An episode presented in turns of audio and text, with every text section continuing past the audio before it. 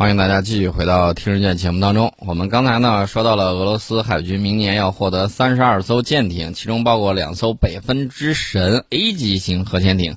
那么这两艘核潜艇的名字呢，现在已经起好了，一个叫奥列格王子号，还有一个叫苏沃洛夫大元帅号。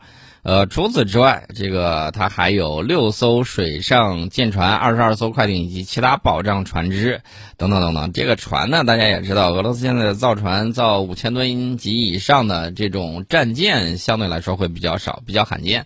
呃，造了更多的是一些小船扛大炮的这种护卫舰比较多一些。那除了这个之外呢，俄罗斯在核动力破冰船领域还是相当给力的啊，这是一方面。呃，这个美国呢一直在敦促说，你看俄罗斯搞了这么多这个破冰船，啊，将来会在北极航道形成它自身的这种优势，我们也要有。然后呢，现在就各种在国会吵架的，其实意思就一个，就是哎呀，国会老爷们打钱，我要这个搞北极航线啊，大概就是这么个一个意思。那么俄罗斯防长啊，这个还提到了另外一个事儿，这个事儿呢也是我想给大家说的，大家会看到啊。美国对中俄两国的这种巨大的这种压力，导致了两个国家呢不得不背靠背啊。这一点其实恰恰跟当年布尔津斯基他们规划，就是冷战操盘手啊，他们的规划不一样。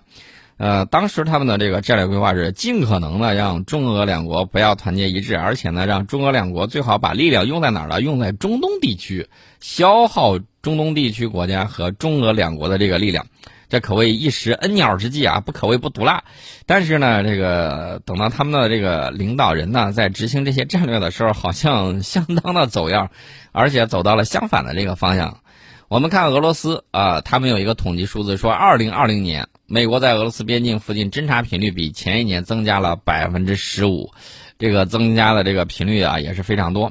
我们节目里头呢也经常时不时的报道说，美军的侦察机或者是北约的这个侦察机啊，这个跑到俄罗斯边境地区，然后呢去想抵近侦察，然后呢接下来就是驱离、反驱离，各种在天空跳舞，大概就是这些啊。我们给大家也讲过很多，大家应该有所了解。那么，普京总统说，我们不会在俄罗斯位于欧洲的地域或俄罗斯其他任何地区生产和部署中短程导弹。但如果西方国家在我们边境部署这个此类武器，我们必须做好迅速反应的准备。为什么呢？因为这个地域广阔呀，有一个好处是战略纵深比较好。然后呢，这样的话，大国才有充足的空间进行战略的回环。但是如果说你这个战略空间被极大的压缩了，比如说北约东扩，那样这个样子的话，就让俄罗斯非常的不舒服。我们也知道，俄罗斯它的整个人口工业的重点在哪儿呢？在欧洲那部分，对吧？所以说呢，欧洲那边是它重中之重。那现在北约已经到了他家门口了，你说这个俄罗斯它能淡定吗？肯定不淡定。呃，其实这个东西我一直想不明白，想不明白什么呢？想不明白这个欧洲国家，尤其是西欧这一波，他觉得怎么样？这个跟俄罗斯把关系搞好，岂不是两边都很好？既有财力又有武力，那美国肯定没办法。但是美国包括之前的这个英国一直搞这个离岸平衡手，就是让他们两家这个打起来啊，最好能够打起来，或者说一直保持矛盾，他可以从中牟利。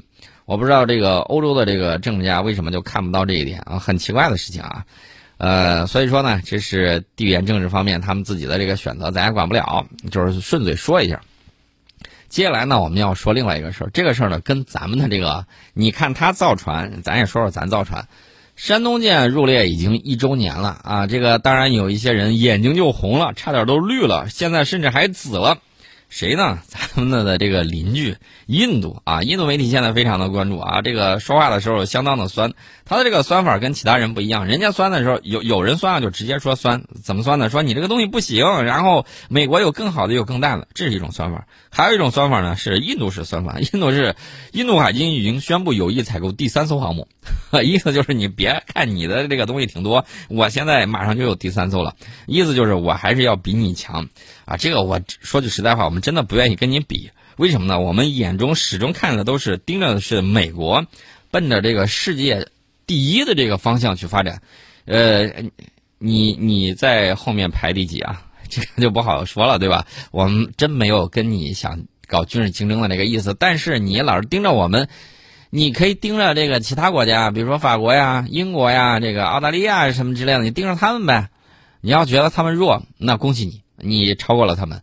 那你还想怎么着？还想在联合国五大常任理事国里头谋一个位子？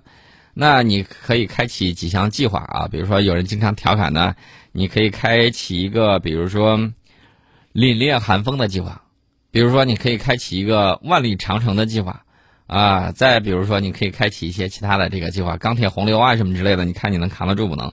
你要是觉得自己真 OK，我建议你可以考虑一下。呃，是不是把联合国军啊吊打一遍那就算你本事大。你要是不行，那不好意思，哎，自己先窝着吧。啊，窝到什么时候呢？窝到你觉得差不多的时候再说。那么，印度首艘国产航母“维克兰特号”呢，近日完成了稀薄实验，预计明年年初进行海试。印度海军目前已经装备“维克拉玛蒂亚号”航母啊，这是一艘从苏联基辅级航母改装而来的新航母，也是目前印度海军的旗舰。那么近日呢，印度海军也宣布有意购买这个第三艘航母。第三艘航母是打算让科钦造船厂造呢，还是打算卖什么二手货？我可是事先提醒你啊，这个法国要造新航母，你再等一等。法国戴高乐号可是核动力航母，这个东西你租不来。然后呢，如果当呃到二零三八年之前，法国装备新航母的时候，你可以考虑一下买一艘二手的核动力航母练练手。这样岂不两全其美、四角俱全啊？你反正你收这个英国的、俄罗斯的二手航母都这个收习惯了，再捡个法国的破烂，我觉得也没啥不好意思的啊。该买就买嘛，自己造不了的时候借鉴借鉴总是可以的。我觉得这个没有问题啊，这个我也不笑话你，该买就买啊。至于说你这个第三艘航母是自己造还是怎么着，我就不清楚了。这第三艘航母，据说啊，按照印军。这个国防专家之一，印度的海军中将辛哈认为啊，印度第三艘航母可以帮助满足印度海军全面监视印度洋地区的要求，并为志同道合的国家提供帮助。印度海军呢一直计划有两个航母战斗群，分别部署在东部和西部沿海。那你岂不是还是把它分散使用了？这个航母还是集中起来，呃，集中起来使用比较好。你如果分散的话。其实恰恰不利于你集中海上的力量。当然了，也有另外一个好处，就是被打掉一艘的时候，另外一艘可能还可以逃出此劫。啊，这个情况不知道他到底是怎么想的啊，我不太清楚啊。我只能说，两艘航母啊还是不太够用，三艘航母差不太多。那长艘三艘航母的话，一艘在航，一艘维修，一艘训练啊，这样的话时间会比较宽裕。那么，如果是两艘航母呢？双航母还是远远不够的。双航母的话，这个时间节点会有一定的这个差距啊。这个一艘航母正常使用周期是九个月，所以当一艘航母进行维护的时候，还有另外两艘航母最起码在那儿戳着，对不对？那么被问及，有记者就挺好事的啊，挺烦这样的同行的，他就说啊，这个中印两国航母实力差别怎么样啊？对比一下。这个新哈海军中将呢，就是说，印度的目标不是与中国竞争，而是拥有一个载体，可以帮助印度海军实现完整的监视印度洋地区的需求，以及为志同道合的国家提供帮助。呃，这个中将呢，还是挺有水平的，回避了这个问题。但是呢，人家之呃言语之中的这种勃勃雄心，你也应该看到啊，确确实有这么想法。另外呢，这个最近印度媒体在造势，造什么势呢？说印度航母可能要选择舰载机。你说选谁的好呢？选这个俄式战机吧，这应用时间不短了，米格二十九 K 对吧？这个航母呢，它也是买的俄罗斯二手的，这个改装改装用用俄式装备，当然自成体系。你要说让俄式航母啊上头放上这个法式舰载机，或者是甚至放上美式舰载机，比如说那个超级大黄蜂。美国人最近很认真呐，这个超级大黄蜂各种各样的在这个做实验，甚至在他本国建了一个滑跃起飞的一个甲板，就是要实验啊，打算装在印度的新航母之上。呃，这个我觉得美国的航空公司有心了啊，这个为了卖东西真的是相当的给力。但是我要给你敲个警钟。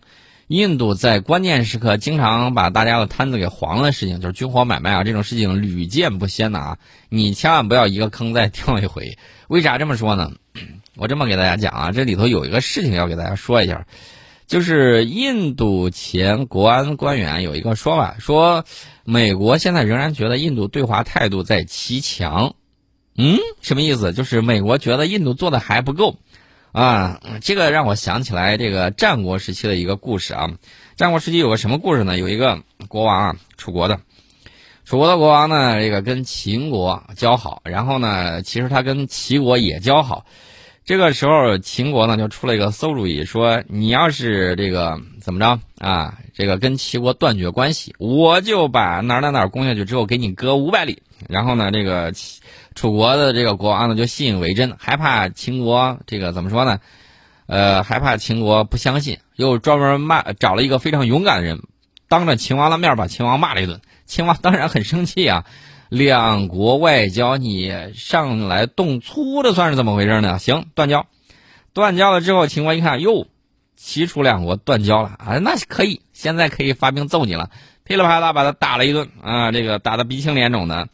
然后后来呢，还说啊，这个不是说五百里吗？五里，你听错了，五五里地跟五百里这个差距比较大啊。你大家知道，农耕时代这个战争啊，这个怎么说呢？只能说它的这个速度啊什么之类没那么快，进攻速度也达不到现在这种高速进攻的这种速度。五百里相当大的一块地方了，这个楚王呢一看很生气啊，然后又想办法说，你看我跟秦国不共戴天。现在想修好齐国也修好不了，齐国心说：“揍你就揍吧，谁让你来骂我来着？我不管。”然后这个楚王这个时候呢，还有大臣劝他说：“千万别，咱现在已经跟这个齐国断绝关系了，然后呢，你不能再跟秦国对着干。呃，不如咱这个失之啊，这个桑榆收之东隅，你看怎么样？”当时楚王不听啊，非要跟秦国打，秦国又噼里啪啦把他揍了一顿啊，损兵折将，赔地不说，呃，反而把自己气得半死不活的。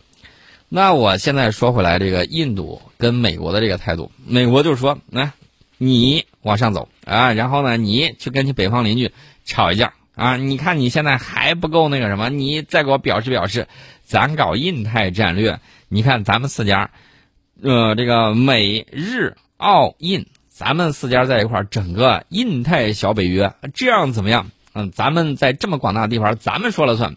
拉拢印度，印度当然是不见兔子不撒鹰，有时候见了兔子它也不撒鹰，哈。所以说呢，在这个情况之下，美国有没有说忽悠不成反被忽悠的这种可能性？我认为是有的。所以呢，你就看这个印度前国安官员为什么突然冒出了这么一句话，我觉得也是很有意思的。呃，这个原标题呢叫“美国想要印度在对华问题上告别骑墙，却忘了古巴导弹危机”。最近呢，似乎有人觉得印度没有与中国争斗过似的。比如说，美国参议员马克沃纳啊，称印度需要告别骑墙，加入意愿联盟对抗中国。其他美国官员呢也说过类似的话，这就属于什么呢？这个把人弄死了还去看人，跑去看人出殡的啊？那天下有这么坏的人吗？有，就像这个样子。那大多数印度人呢，都会觉得，印度媒体自己说了，大多数印度人都会觉得这种话很怪啊。毕竟印度军队。目前正在这个拉达克对峙，并且耗费了数十亿卢比来加强防御，这可不是什么奇强。但很显然，在美方官员来看，这还不够啊！怎么个不够法儿？我们在广告之后跟大家聊。先进一下广告，欢迎大家回到听世界节目当中。我看到印度的 Print 这篇文章的时候，其实我是比较诧异的。为什么比较诧异呢？我在惊叹于。我们的这个邻居啊，他的脑洞之大啊，以及他的这个怎么说呢，脑回路非常的清晰啊，我们不太理解的这个情况。这个这篇文章呢就说了，说特朗普任总统期间，华盛顿对来自中国的威胁直言不讳，印度的立场则截然不同，一直避免对中国进行指责。印度总理莫迪在最近上海合作组织会议上的讲话就是例子，印度外交部长苏杰生的表态也是如此。例如说，最近一次与澳大利亚智库的互动中。他只是说与中国的关系严重受损，并指出修补关系不会容易。这美国和印度对两国伙伴关系有着不同的诠释。对于印度来说，这不仅是一个难缠邻国的问题，还是一个不容易应对的地区。因为中国正在进行大量投资。再说了，荷包太小的时候说大话无济于事。哎，我发现印度的这家媒体的这个观点还是很接近于实事求是这个态度的啊。然后呢，美国有大量的政府文件，他这个文章里头继续说，称我们为修正主义大国。呃，所以说呢，这个世界真是变了啊，在说我们这个事情。然后他还说我们是长期竞争对手。最近还发布了中国挑战要素，这都是美国搞的一系列乱七八糟的东西。另外呢，就是以各种理由对中国公司实施制裁。那印度它也采取行动，禁止了二百多个中国应用程序，还阻止外国投资收购陷入困境的印度公司。但是印度没有制定长期政策规划文件的这个传统。二战之后呢，这个文章里头就进一步分析了，说美国建立的同盟体系一直主要是针对苏联的。如今的印太建构是试图利用不同平台，在澳大利亚、日本等传统伙伴之外，建立一个半同盟性质的联盟啊。括弧啊，其实它的意思很明确，就是抗衡咱们的。当然，这在这里，印度再次选择强调包容性，呃，这样呢就不会被认为是刻意针对中国。他说，这已经是新德里愿意做的极限了。那从这篇文章的意思，我们能看出来，印度国内还是有一票人。他不太认同有一些做法啊，这是另外的一个说法。我们多倾听一下不同的声音。虽然我们把他打得够惨的，当然了，他自己还在那儿拍电影。你不得不说，印度的这个电影，第一脑洞很大，第二挺舍不得用道具的，第三呢，这个思路清奇的这个让宋老师都啧啧称叹，啊，这是一个情况。同时呢，大家注意到，印度继续参加上合组织以及俄印中三方等论坛，这就让美国观察家们感到很困惑。其实我也很困惑。呃，印中关系到底是什么状况？呃，这个美国美国观察家就比较晕了。他说，事实上，印中关系从来没有断过，尤其是在有关危机时期。这一点，美国从古巴导弹危机就应该知道。即使在冷战高峰期，双方也在继续交往。那么，印度人继续分析说，与美国签署四项协议，新德里成为主要防务伙伴，这些确实意味着印美双边关系达到了一个新水平，但远未达到任何同盟的水平。除非来自中国的威胁增加到连核威慑都认为是无效的程度，这种情况不太可能发生。否则，印度不太可能同意建立一种自己是美国小弟的全面同盟关系。我记得印度总理第一任的啊，尼赫鲁一直说，印度要么做有声有色的大国，要么就在国际舞台上销声匿迹。所以说呢，印度自己也有战略。印度之前呢，有一位战略家就说，他们曾经分析过，分析什么呢？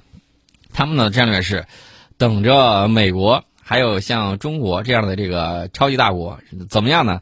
他们两边其实说白了就是渔翁相争，呃，不是不是渔是鱼蚌相争，渔翁得利啊。等到这种情况，印度再崭露头角，人家一直期待着这个的。所以说呢，这个美国人都搞不清楚情况，呃，然后呢，这个文章最后一句话说，美国倾向于在自己几乎不了解或一无所知的问题上教训他人，往往导致适得其反的结果。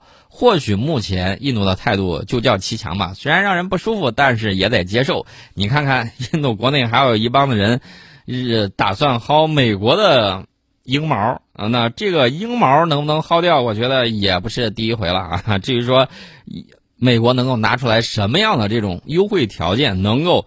招降印度，我觉得这个可能性比较小。那十三亿多人的这么的一个广阔的市场，这么多人，你要拿什么条件才能够让人家满意啊？啊，这个印度又喜欢狮子大开口，呃，漫天要价就地还钱，特别。能磨，而且特别耐磨。呃，大家的时间观念也不一样。我认为美国人在这个领域可能跟印度人耗不起啊，真的是耗不起。所以这个美国人在制定战略的时候再去考虑考虑。另外，我听说美国基地又爆出来士兵离奇失踪的事件，人找到的时候人已经死了，这到底是怎么一回事？这个我们明天再给大家聊吧。今天时间有限了，我们明天再说，看看美国这儿又到底发生了什么样的事情。